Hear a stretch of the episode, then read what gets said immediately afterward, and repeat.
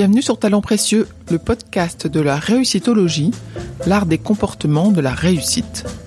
Talent Précieux a pour ambition d'illustrer la mise en œuvre des comportements qui mènent au succès, dans le contexte professionnel, à travers le témoignage d'un invité différent à chaque épisode.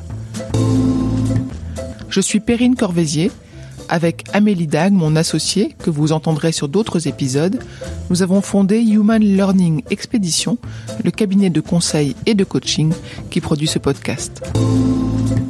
Abonnez-vous à Talent Précieux pour être prévenu des nouveaux épisodes. Si vous nous écoutez sur Apple Podcast, notez la chaîne avec 5 étoiles pour permettre à d'autres auditeurs de la découvrir. Et n'hésitez pas à parler Talent Précieux autour de vous, sur les réseaux sociaux et dans la vraie vie.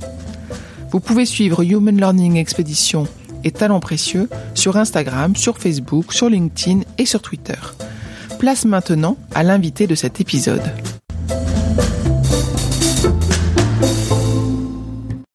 Le handicap, c'est celui parmi tous les critères de la diversité qui fait le plus peur et qui paradoxalement est peut-être le plus facile. Parce que quand on change de regard sur le handicap, on se rend compte que finalement c'est pas si compliqué et que ce qu'on a fait sur le handicap, on va pouvoir le faire sur l'origine, on va pouvoir le faire sur la religion, on va pouvoir le faire sur tous les critères de discrimination qui existent aujourd'hui.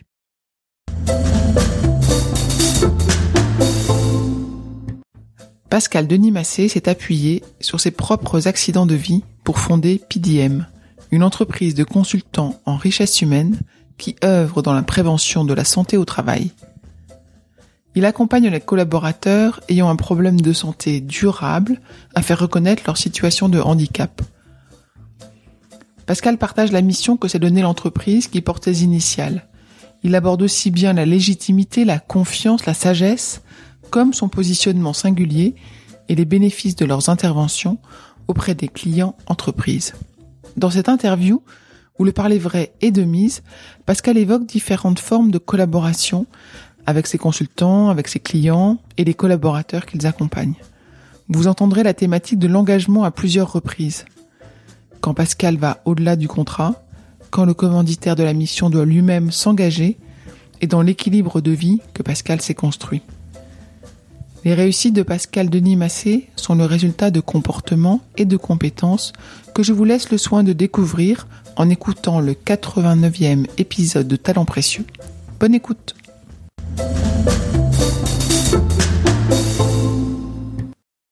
Merci beaucoup de me recevoir cet après-midi. On vient de parler de toi et de ton métier. Donc, qu'est-ce que tu fais comme métier? Ce que je fais comme métier, c'est éviter à d'autres ce qui m'est arrivé à moi. C'est-à-dire? C'est-à-dire qu'il y a 15 ans, j'ai eu un accident de la vie qui a fait que j'ai passé 4 ans allongé, on va dire grosso modo 80% du temps. Et ça laisse le temps de réfléchir. J'étais DRH à l'époque et je me suis dit mais euh, il y a peut-être un moyen de faire en sorte que ce qui m'est arrivé n'arrive pas à d'autres. Et de là est née l'idée de PDM. Alors, avant de nous dire ce qu'est PDM, pourquoi est-ce que personne d'autre n'avait eu l'idée avant toi? Bah ça, je me pose toujours la question. Et ce qui m'amuse, c'est qu'au début, j'avais très très très peur qu'on pique mon idée, que tout le monde fasse comme moi, parce que je trouvais que c'était vraiment génial. Et puis, euh, ça fait dix ans que ça existe et j'ai toujours pas été copié. Alors, ce qui est amusant aussi, c'est de voir euh, mes pères qui me disent ah ouais non mais euh, dès qu'on sait qu'un de nos prospects est en contact avec PDM sur le sujet, bon voilà ça sert à rien de se battre parce que vraiment vous faites un truc voilà surprenant. Alors qu'est-ce que tu fais? Ce que je fais, c'est de la prévention de la santé au travail. Moi, j'ai eu un accident de la vie parce que j'ai un peu trop tiré sur la corde. Et euh, bah, quand on tire trop sur la corde, à un moment, parfois ça casse. Et quand ça casse, c'est trop tard. Et donc toute l'idée, ça va être qu'est-ce que je peux faire en amont pour éviter qu'à un moment ou un autre, ça casse. Alors, j'ai pas de baguette magique, je suis pas médecin, je suis pas infirmier, donc je vais pas avoir la solution. Mais dans un certain de cas, on va permettre à un collaborateur qui a un problème de santé de le partager avec son employeur, et le fait de le partager avec son employeur fait que ça va le soulager. Il ne va plus porter seul sur ses épaules son problème de santé. Et ça change tout. Donc tes clients, ce sont des entreprises ou ce sont des collaborateurs dans les entreprises? Alors mes clients, ce sont les DRH et direction générale des entreprises et je vais travailler pour leurs collaborateurs. Alors si je remonte un tout petit peu plus en amont, avant d'avoir cette idée, j'ai euh, travaillé en sous-traitance de ce qui s'appelle, alors je vais employer deux gros mots, la MDPH et la GFIP, qui sont les deux grands acteurs euh, du handicap euh, en France. Et ce que j'ai fait pour eux, je me suis rendu compte que ça n'aboutissait à rien. Parce que j'accompagnais des personnes qui étaient déjà lourdement handicapées. Et là, le retour dans le monde de l'emploi, il était très très compliqué. Et je me suis dit, bah, si on les prend trop tard, c'est foutu. Et de là, l'idée de dire, il faut travailler en amont. D'accord, donc tu fais de la prévention en entreprise, c'est-à-dire que tu viens faire de la formation, tu viens partager des trucs, des astuces. Concrètement, qu'est-ce que c'est? Alors ça, c'est l'originalité de PDM. C'est que tous nos confrères euh, sont dans une logique de dire, on va vous sensibiliser de manière collective. Et quand on est en collectif, on est en sociologie, ce qui s'appelle la sociologie du groupe. C'est-à-dire qu'on va se sentir concerné, mais on va se dire, c'est pas pour moi, c'est pour mon collègue. Et nous, moi, l'idée que j'ai eue, c'est de dire, euh, en collectif, ça marche pas. Donc il faut être en individuel. Donc ça va prendre beaucoup plus de temps, mais on va avoir des résultats parce qu'on va rencontrer un panel représentatif de collaborateurs. Et puis on va euh, faire prendre conscience à un certain nombre d'entre eux que dès lors qu'ils ont un problème de santé durable, alors durable ça veut dire le législateur il a fixé les choses, soit qui existe depuis plus d'un an, soit qui va durer plus d'un an, ben, ça s'appelle une situation de handicap. Et dans ce cas-là, quand on le partage avec l'employeur, l'employeur va pouvoir, dans un certain nombre de cas, le prendre en compte et permettre à cette personne de mieux vivre au travail. C'est de la prévention de la santé au travail, c'est de la qualité de vie au travail, c'est tous ces éléments qui aujourd'hui sont à la mode. Alors, quand je dis à la mode, il y a un côté un peu péjoratif, mais derrière, quand on voit que c'est vraiment incarné dans un certain nombre d'entreprises, ben, qu'est-ce que ça fait du bien quand mon employeur me permet de mieux vivre au travail? Donc les employeurs le font par générosité parce qu'ils sont convaincus que quelqu'un qui est bien dans son poste travaille mieux, j'imagine, c'est ça? Alors là, j'ai un grand sourire parce que oui, il y a cet aspect-là, euh, mais le point d'entrée, malheureusement, il reste souvent l'aspect financier, plus une entreprise a une obligation d'emploi de 6% de personnes reconnues en situation de handicap dès lors qu'elle a plus de 20 salariés. Euh, c'est souvent le point d'entrée, et j'adore voir que un moment ou un autre, pas tous nos clients, mais un certain nombre de nos clients basculent. Alors bascule, ça veut dire quoi? Ça veut dire qu'au départ, ils ont été attirés par l'aspect financier pour travailler avec PDM. Et puis, il y a un moment où certains, ils se disent, mais euh, l'aspect financier, je m'en fous. Alors oui, effectivement, il y a ça. Mais je vois qu'on parle autrement du handicap dans mon entreprise. Je vois qu'on s'ouvre à la diversité. Et paradoxalement, le handicap, c'est celui parmi tous les critères de la diversité qui fait le plus peur et qui paradoxalement est peut-être le plus facile.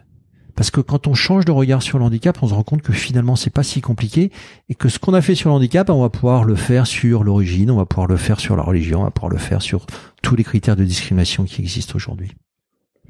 Donc une mission réussie pour toi, c'est quoi? Une mission réussie, c'est euh, alors on va revenir sur l'aspect financier. Euh, chez deux tiers de nos clients, quand on intervient, on leur permet de dépasser ce fameux seuil de 6% et de ne plus avoir cette contrainte financière. Et ce qui est très intéressant, c'est que quand on bascule au-delà des 6%, on n'est plus dans ah mais si mon employeur fait ça, c'est peut-être parce que il a un intérêt financier. Oui, il a un intérêt financier. S'il nous fait venir, c'est effectivement pour ça. Mais derrière, c'est bien ce que tu disais tout à l'heure, c'est mieux vivre au travail. Et ce mieux vivre au travail, derrière, il se généralise et on a spontanément des collaborateurs qui viennent en disant, mais vous faites, moi j'ai ça, qu'est-ce que vous pouvez faire pour moi, pour me permettre de mieux vivre au travail? Et là, on rentre vraiment dans une logique gagnant-gagnant parce que, effectivement, un collaborateur qui a des meilleures conditions de travail, eh ben, accessoirement, il a une meilleure productivité.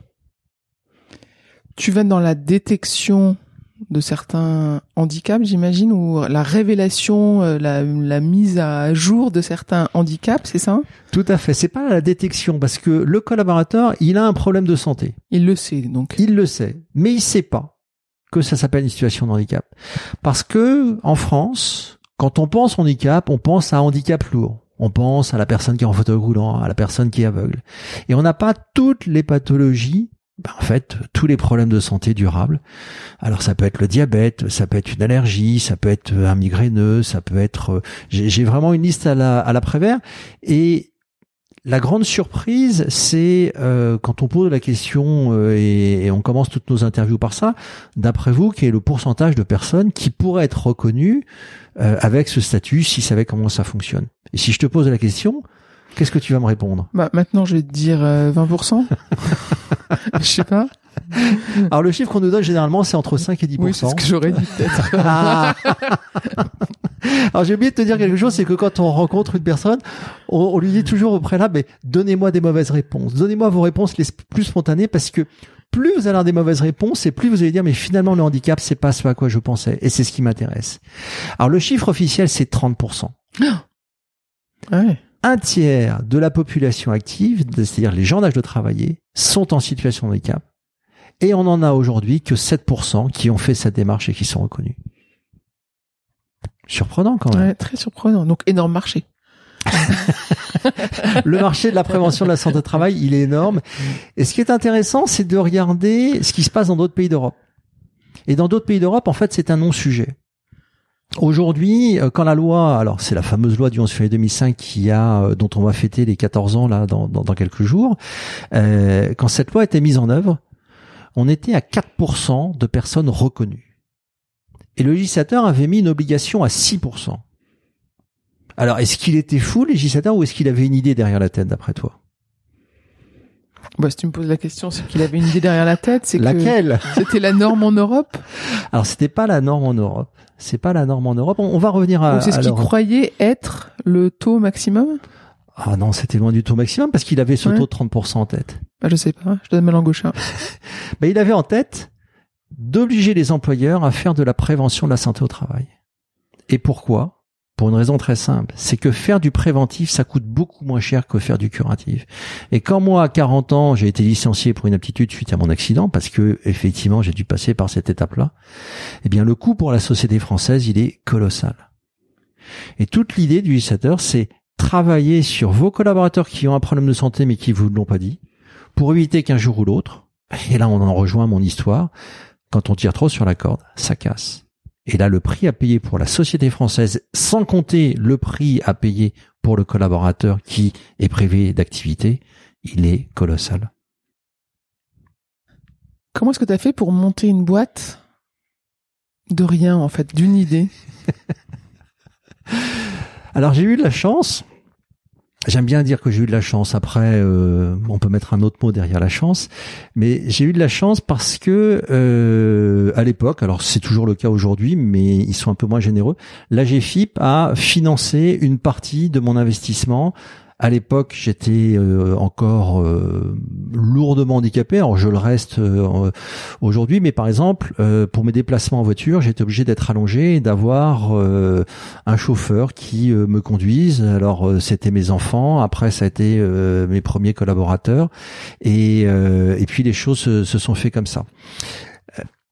Monter une boîte, euh, ben, j'ai bénéficié du premier capital risqueur en France, à savoir Pôle Emploi, puisque Pôle Emploi, euh, le jour où j'ai dit ben voilà, euh, moi je préfère créer ma boîte, Pôle Emploi m'a euh, financé à travers l'ACRE et ça m'a permis de, de démarrer. Et puis c'est surtout le premier client qui m'a fait confiance, puis le deuxième et le troisième. Alors j'aime bien citer ces trois premiers parce que Mhm. ces trois premiers, j'avais aucune référence et euh, je les ai rencontrés.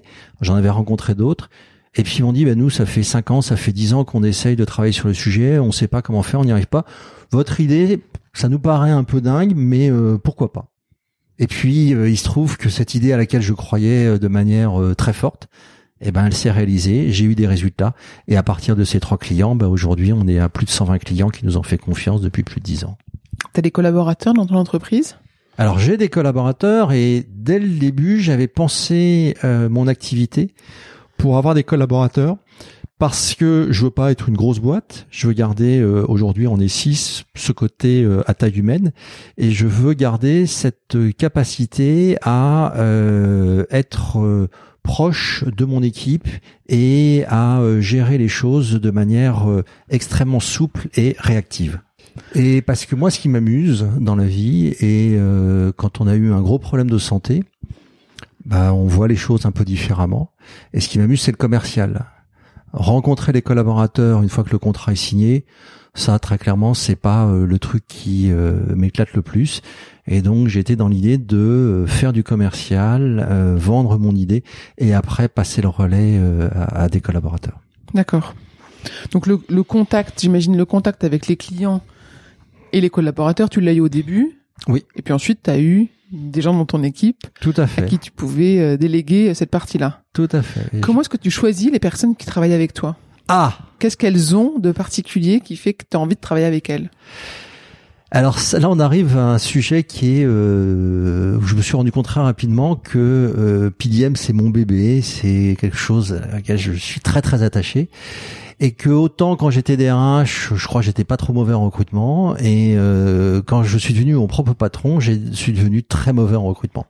Et c'est pour ça que j'ai euh, dès le début en fait délégué à euh, à l'époque euh, j'avais monté PDM avec euh, quatre associés et donc euh, l'une des associées faisait du recrutement pour moi et me faisait toutes les sélections parce que quand je rencontre un collaborateur, je lui vends tellement PDM qu'il a envie de venir travailler et que moi j'ai pas forcément le recul nécessaire pour euh, euh, juger si euh, dans le mode de fonctionnement qu'on a qui est assez particulier parce que voilà on se fait des week-ends une fois ou deux fois par an tous ensemble. Donc il y a un esprit chez PDM quasi familial. Je vais pas dire paternaliste parce que je suis pas du tout dans cette logique là mais un esprit qui fait que rentrer dans une telle équipe est pas forcément toujours évident Et PDM, faut le dire, c'est tes initiales. Alors effectivement, ce sont mes initiales. Je voulais pas avoir un mot handicap dans, le nom de ma boîte. Et euh, quand euh, j'ai créé PDM, euh, ben, je me suis souvenu qu'à une époque, j'avais bossé avec des Américains. Et euh, les Américains, ils étaient incapables de prononcer Pascal. C'était Pasquale. Et ça, ça m'exaspérait. Et donc, mes initiales PDM en anglais, ça fait PDM. Et PDM, c'était un mot qui euh, sonnait de manière assez sympathique. Et ce qui est amusant, c'est qu'un jour, euh, parce que quand on pose la question pourquoi PDM, je réponds toujours mais qu'est-ce que ça vous inspire? Et un jour, il y a un client qui m'a dit euh, diem. Je dis Carpe diem, ouais, Carpe diem, Carpe diem. Ah, je me suis dit, ah ouais, effectivement, c'est une très belle euh, explication. Donc maintenant, je vais dire pourquoi PDM, Carpe diem, Carpe. Mais euh, non, à l'origine, c'est vraiment euh, mes initiales. Et du coup, c'est aussi ça qui, avoir une entreprise à son nom, c'est peut-être ça qui la rend euh, très attachante pour toi, non? Alors ça la rend très attachante pour moi, ça la rend aussi très attachante pour euh, mes collaborateurs, ça la rend aussi euh, très attachante avec certains de mes clients. Il y a il y a des il y a des choses assez particulières qui des, des liens euh, qui se nouent avec nos clients parce qu'on est sur l'humain, parce que on est sur du mieux-être, euh, permettre à des collaborateurs et moi, j'ai coutume à dire qu'une fois qu'on a signé avec un client, c'est plus le client, c'est les collaborateurs du client qui nous importent.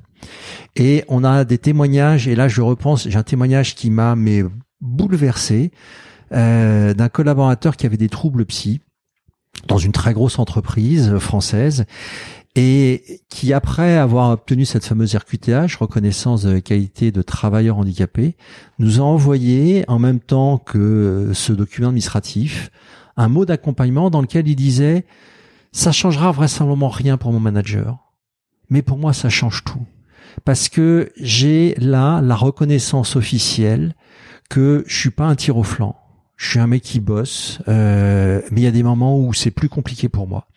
Et là, avec ce papier-là, ben, vous m'avez soulagé à un point comme vous imaginez pas. Et quand on a ce genre de choses, ben, on se dit, pff, ça efface euh, toutes les autres problèmes qu'on peut avoir comme euh, chef d'entreprise. euh, euh, voilà, c'est là, c'est la raison d'être. Et, et cet ADN-là, on l'a pas dans toutes les boîtes. Hmm. Donc c'est ce qui donne cette dimension supplémentaire. Alors, ça, peut-être- ça va peut-être être plus dur parce que tu viens de me raconter un succès, mais je voudrais que tu m'en racontes un autre du coup. Un autre succès ou un échec? Non, un succès. Tu pourras me parler d'un échec après si tu veux. Euh, un autre succès. Ça, c'est un, c'est le patron d'un, d'une boîte de, de 200 personnes et euh, avec une négo à un moment où euh, le carnet de commandes était pas très rempli. Et euh, il me dit ouais ouais je veux bosser avec vous. Mais il avait bien senti à mon avis que à ce moment-là c'était un peu dur. Et donc il a négocié de manière super rude le contrat et, euh, et j'ai envie de dire, j'ai pas eu de choix euh, d'autre à ce moment-là de dire bon ok, euh, ce que je ne fais plus jamais depuis. Donc ça, c'est un petit message hein, pour les prospects qui pourraient écouter. Ce sera, ce sera écrit clairement. voilà, Il n'y a pas de négociation possible. On peut faire des cadeaux, mais euh, voilà, pas de négociation. C'est lui qui décide, c'est pas vous. Voilà. et euh, et assez rapidement, euh, il vient me voir et il me dit euh, c'est génial ce que vous faites, Pascal. C'est génial parce qu'aujourd'hui on parle du handicap dans l'entreprise alors qu'on n'en parlait pas, et je me fous des résultats qu'on va obtenir. Alors je me dis waouh c'est euh, c'est dingue quoi. Et puis il se trouve que les résultats ont été là parce que c'était aussi un patron qui était engagé et qui avait soin de ses collaborateurs et donc on a été qu'un accélérateur sur le sujet. Et ça fait partie des réussites où euh, on les a amenés au-delà des 6%.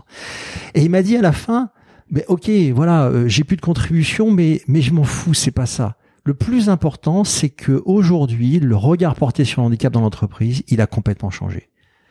Et donc quand on a ce genre de retour, bah on se dit ouais, c'est voilà. Et est-ce que toi, sur ce client-là, sur ce projet-là, tu as l'impression d'avoir eu un impact ou est-ce que c'est vraiment grâce à cette posture du manager dont tu parles que ça a réussi? Est-ce que toi quand même t'as pas joué un rôle particulier? J'ai joué un rôle, mais comme je te le disais tout à l'heure, il y a deux tiers de nos clients où on dépasse les 6%. Et ça veut dire qu'il y a un tiers où on progresse, mais où on dépasse pas les 6%. Et euh, j'avais hier soir au, téléphone, c'est amusant, je sais pas s'il écoutera et s'il se reconnaîtra, mais euh, un patron qui euh, qui était pas du tout content parce que il y avait pas des bons résultats. Et euh, je lui dis, mais écoutez, moi je vous rappelle, parce que on a analysé pour se dire pourquoi est-ce qu'on est bon par certains chez certains clients et pourquoi est-ce qu'on est moins bon chez d'autres. Et en fait, la réponse, elle ne vient pas de nous. Moi, j'aimerais pouvoir avoir ce levier d'action. En fait, c'est le patron qui fait la différence. C'est à travers l'ouverture d'esprit et l'accueil qu'il a. Euh, mais euh, quand on a, euh, et là je fais pas référence à, ce qui s'est passé hier soir, mais quand on a un patron qui dit va voir PDM pour te faire reconnaître, ben c'est sûr que le collaborateur il va pas y aller, ou s'il va à l'entretien, il va dire de toute façon, voilà comment ça s'est passé, jamais je le ferai. Et je me mets à la place du collaborateur, effectivement, jamais je le ferai. En revanche, quand on a un patron qui dit euh, moi, euh, je vais prendre en compte votre problème de santé dans la mesure du possible, et je vais vous accompagner, et je tiens à vous parce que vous êtes formé et que j'ai envie que vous restiez dans la boîte, eh ben les choses se passent super bien. Donc malheureusement, c'est pas nous. D'accord. Et tu tu peux pas toi instaurer ce climat-là sans le patron, c'est ça ben en non. fait? Ben non, ben non. Hmm. Et là, je reprends ma casquette d'ancien DRH. Euh, Qu'est-ce qui faisait que dans les boîtes dans lesquelles j'étais, on réussissait? C'est que le patron, sur un projet, quand je venais lui dire, tiens, faudrait qu'on fasse ça, ça, il me disait, banco, on y va. S'il me disait, oui, vas-y, amuse-toi, ben, je savais que derrière, ça réussirait pas. Malheureusement. Donc ça, il faut qu'il génère l'engagement, faut qu'il génère la confiance. C'est une question de confiance vis-à-vis des collaborateurs? C'est une question de confiance parce qu'en fait, on a deux écueils en France. Le premier, c'est je ne sais pas que quand j'ai un problème de santé durable, ça s'appelle une situation de handicap. Et le deuxième écueil, c'est si jamais je fais cette démarche, qu'est-ce qui va se passer pour moi? Est-ce qu'on va me mettre dans un placard? Est-ce que mes collègues vont me regarder différemment? Ou est-ce que ça va être un non-sujet? Et ça, c'est pas nous, c'est effectivement le patron qui va le porter et qui va le relayer à travers son équipe dirigeante. Et ça, c'est pas la taille de l'entreprise parce qu'on peut avoir des petites boîtes qui sont super ouvertes sur le sujet, des petites boîtes qui sont pas ouvertes sur le sujet, des grosses boîtes qui sont ouvertes et des grosses boîtes qui sont pas ouvertes. C'est vraiment le patron et son comité de direction qui vont faire la différence. Alors, est-ce que toi, tu es un businessman et quelle que soit la boîte, tu prends le projet ou est-ce qu'il y a quand même des sociétés dans lesquelles tu leur dis, je vous sens pas prêt à à faire en sorte que ça se passe. Ou vous êtes trop dans une démarche euh, fermée pour que euh, ça soit fait jusqu'au bout? En fait, euh, trois fois, j'ai refusé euh, de travailler avec des gens qui voulaient travailler avec moi parce qu'ils voulaient me tordre le bras et me faire faire des choses que déontologiquement je ne voulais pas faire. Et dans une logique, un état d'esprit qui qui fonctionnait pas. Après, euh, le client, comme il a un investissement de départ pour travailler avec nous, euh, celui qui se dit de toute façon, euh, moi, je suis que dans une logique financière, il va pas travailler avec nous. Donc le, le choix, c'est plutôt le client qui se dit parce que ça prend du temps, parce que ça va mobiliser des ressources, euh, même si on livre tout clé en main, euh, c'est pas un projet qui se fait en cinq minutes sur un coin de table.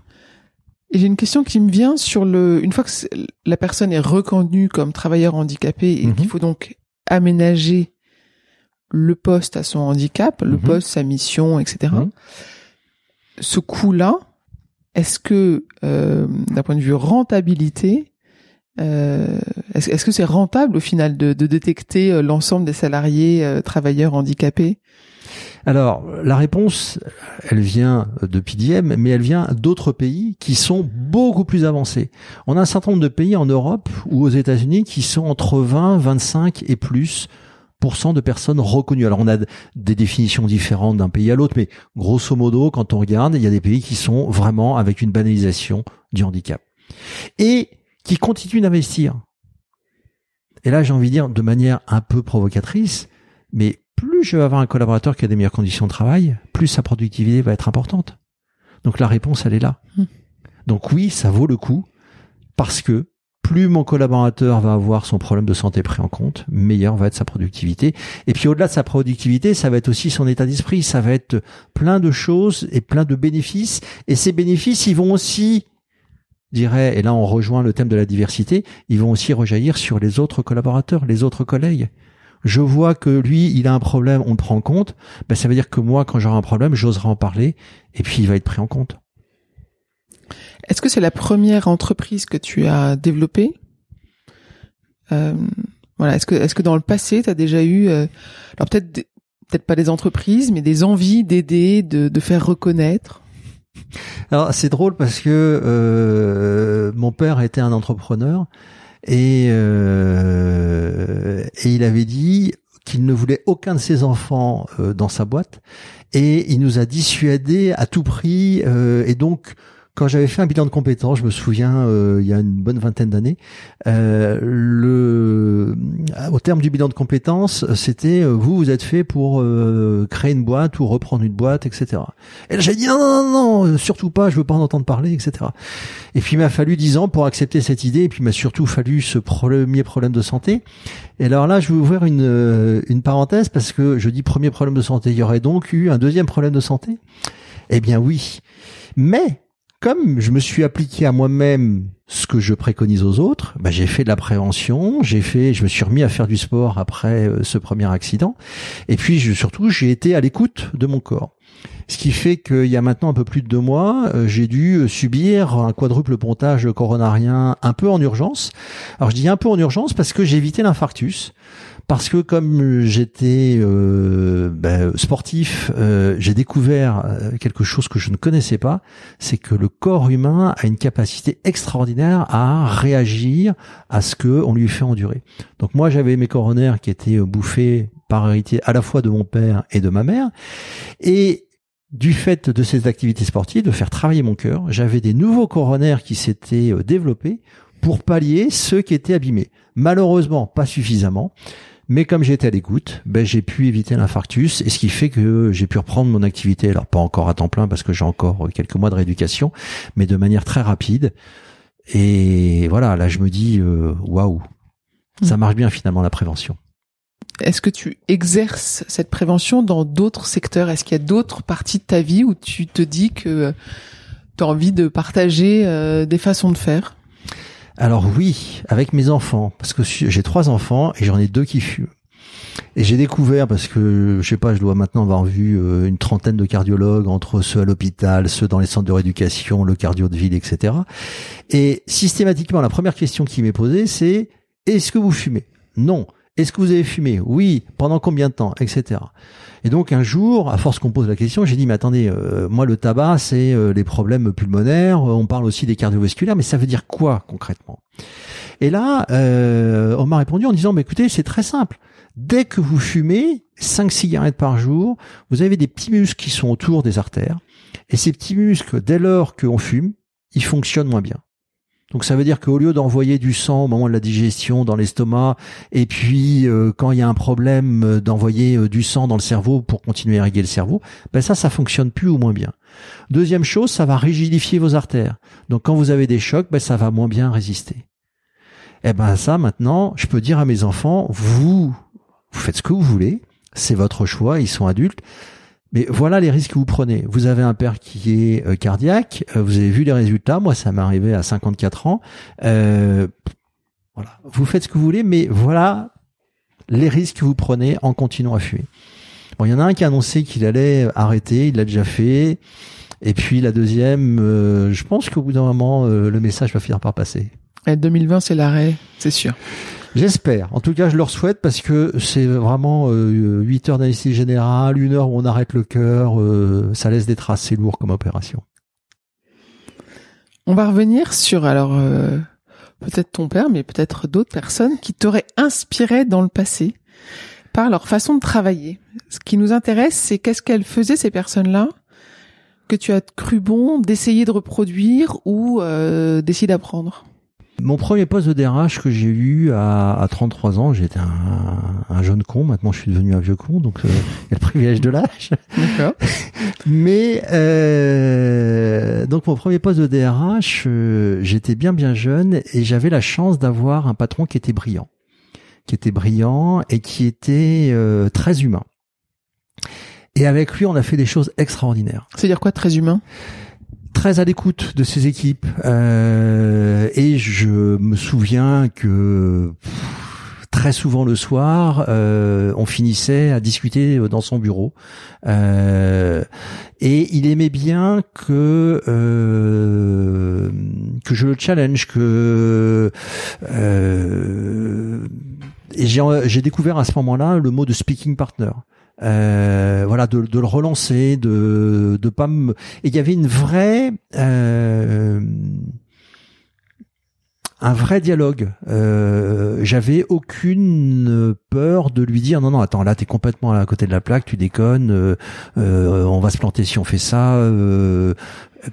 Et cet échange-là qu'on avait régulièrement m'a amené à prendre conscience que, euh, bah oui, il y avait un lien hiérarchique, mais au-delà de ce lien hiérarchique, on pouvait euh, avoir ces échanges. Et ce qui est très amusant, c'est que quelques années après, donc euh, je l'ai quitté, lui, il a quitté cette boîte. Et euh, sur les dernières années de sa carrière, il est devenu quoi? Parce qu'il en avait assez d'être euh, patron, euh, parce qu'en plus on est rentré, on était juste sur une usine et puis euh, voilà, la croissance a fait qu'on s'est retrouvé avec un périmètre. moi, je me suis retrouvé toute la France avec plusieurs boutiques à, à gérer et c'était très intéressant. C'était épuisant, mais très intéressant. Et lui, il est devenu DRH. Voilà, sur ses dernières années de vie et ouais, c'était lui, il m'a vraiment inspiré. Et est-ce qu'il y a des sujets est-ce qu'il y a des choses que tu aurais aimé apprendre plus tôt? Ah, si jeunesse savait, si vieillesse pouvait. Mmh. oui, parce que euh, et là je suis en train de penser à un, autre de mes patrons. Euh, tout au début de ma carrière, euh, j'avais une formation d'ingénieur. Je voulais pas être ingénieur, donc j'ai fait du commercial. Puis après, je suis retourné dans, dans la technique, dans le développement logiciel.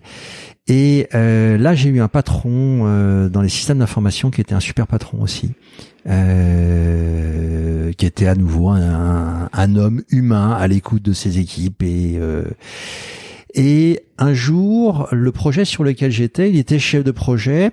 J'étais tout jeune ingé, et il me dit voilà, maintenant c'est toi le chef de projet. Et je lui dis ah ben c'est super, merci, euh, sympa. Donc maintenant je te laisse euh, tout seul. Je lui dis est-ce que tu pourrais faire une note de service pour prévenir mes clients que c'est moi le chef de projet? Il m'a dit non parce que si je fais ça je te rends pas service. Ben, je lui dis comment ça? Il m'a dit tu seras vraiment chef de projet le jour où tes clients viendront te voir toi et plus moi. Et là t'as pas besoin d'une note de service. Et là je me suis dit tiens ouais c'est pas con. Alors ça m'a frustré de pas, euh, mais je me suis dit qu'il avait eu raison et effectivement très rapidement, euh, mes clients sont venus vers moi directement et j'étais effectivement chef de projet. Et à l'époque, euh, cette jeunesse, cette fougue, euh, je voyais des choses. À l'époque, j'étais chez Thales et je me disais non mais euh, là c'est n'importe quoi. Maintenant, avec le recul, avec l'âge que j'ai, mais je pense qu'on en passe tous par là, je me dis ouais j'étais peut-être un peu chien fou à l'époque, mais euh, la sagesse des anciens, elle avait quand même du bon. Voilà. Est-ce que cette sagesse que tu as maintenant acquis, tu la partages avec des jeunes, des jeunes qui rentrent sur le marché du travail? ou je sais des, des vingtenaires, des trentenaires. Est-ce que tu as des conseils à leur donner?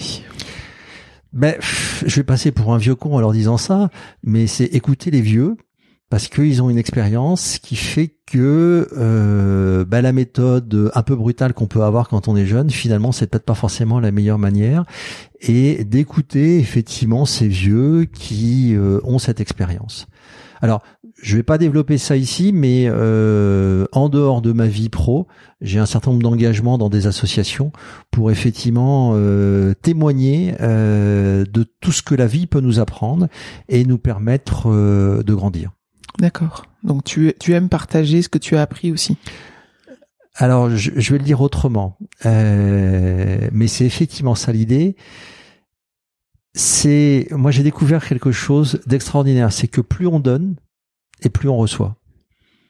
Et ça, c'est ça s'explique pas. Euh, et dès qu'on veut donner en se disant je vais recevoir quelque chose en retour, ça marche pas. C'est vraiment le don gratuit qui fait que euh, on reçoit euh, de manière complètement dingue. Ça marche dans le pro aussi, ça? Ça marche dans le milieu professionnel? Ça marche aussi dans le milieu professionnel. Ça marche dans le milieu professionnel, alors c'est assez surprenant. Euh, moi, j'aime bien euh, avec un prospect lui dire de temps en temps, et, c'est mon côté provoque, euh, j'aime bien euh, travailler, c'est lui dire, écoutez, qu'on travaille ou pas ensemble, à la limite, ça n'a pas beaucoup d'importance parce que voilà, le marché il est, il est encore très très grand. J'aimerais bien travailler avec vous, mais voilà, si jamais vous voulez faire ça, je vous donne deux ou trois petits trucs et vous allez voir, que vous le fassiez avec nous ou pas, ça n'a pas d'importance. Mais ça va changer les choses et ça va vous permettre de ce que vous voulez faire, de le faire de manière plus intelligente et, plus efficace et, voilà. Et ça, j'adore. Euh, ouais, donner des petits trucs euh, comme ça et paradoxalement, je pense que euh, ils se disent bah tiens euh, lui je sais qu'une fois que j'aurai signé avec lui, euh, il va pas me ah euh, tiens il vient de passer une heure au téléphone. Se cantonner ouais. voilà c'est mm. c'est pas du tout l'état d'esprit dans lequel on est. Ben, je vais je vais donner un exemple pour illustrer ça et ça c'est dans l'ADN de la boîte. On accompagne les collaborateurs de nos clients, mais alors on va pas faire de la promo en disant c'est ça en permanence, mais il se trouve qu'on peut rencontrer un collaborateur dont le conjoint ou dont l'enfant ou de le parent est en situation de handicap et qui a besoin d'un peu d'aide. Eh ben ça, on le faire en dehors euh, du contrat. De la manière, on peut avoir un collaborateur qui va quitter son employeur. on va pas lui dire, mais attendez, vous avez quitté votre employeur, le contrat euh, est rompu, euh, donc on s'occupe pas de vous. Non, on va continuer de l'accompagner jusqu'au bout. Voilà. C'est des petites choses comme ça, et ça, je le dis à tout nouvel embauché. Parce que pour moi, c'est au-delà euh, du client, c'est le collaborateur qu'on a en face de, de, nous qui peut avoir besoin. Et tiens, il trouve une ressource, et eh ben on va l'aider euh, dans cette démarche pour son père, pour son frère, pour pour son fils euh, ou sa fille, etc. C'est bien, c'est beau. Tu as appris plein de choses avec tes accidents de la vie, comme tu dis. Mm-hmm. néanmoins, tu travailles quand même beaucoup. Mm-hmm. comment est-ce que tu arrives à te ressourcer? Ah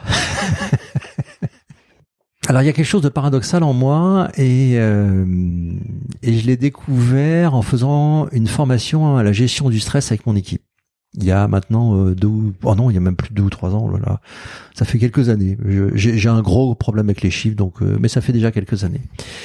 Et j'ai découvert qu'au-delà de ce côté joyeux, alors ce qu'on appelle clown dans, dans cette typologie, j'ai besoin de me ressourcer. J'ai besoin de me mettre au vert, j'ai besoin d'être euh, seul. Euh, et euh, cette ce retour aux sources, ce dégagement de ce monde qui court de plus en plus vite, ben je vais le trouver dans un monastère bénédictin où je vais passer un week-end et puis tous les étés j'aime bien aller passer une semaine là-bas pour effectivement me ressourcer et me détacher de, de ce monde dans lequel on est. Donc tu sais prendre le temps pour ça, parce que tu sais que c'est important pour toi. Ah, c'est pas important, c'est indispensable je ne pourrais pas euh, vivre aujourd'hui euh, sans ça. Et de la même manière, euh, je m'arrête tous les soirs à 20 heures de travailler, quoi qu'il arrive. J'ai des engagements associatifs qui sont certains jours de la semaine à 18 heures. Bah 18 heures, je m'arrête. Mon, agenda est bloqué. Et donc voilà, c'est je ferme. Et ce qui n'est pas fait aujourd'hui, bah, sera fait demain ou après-demain.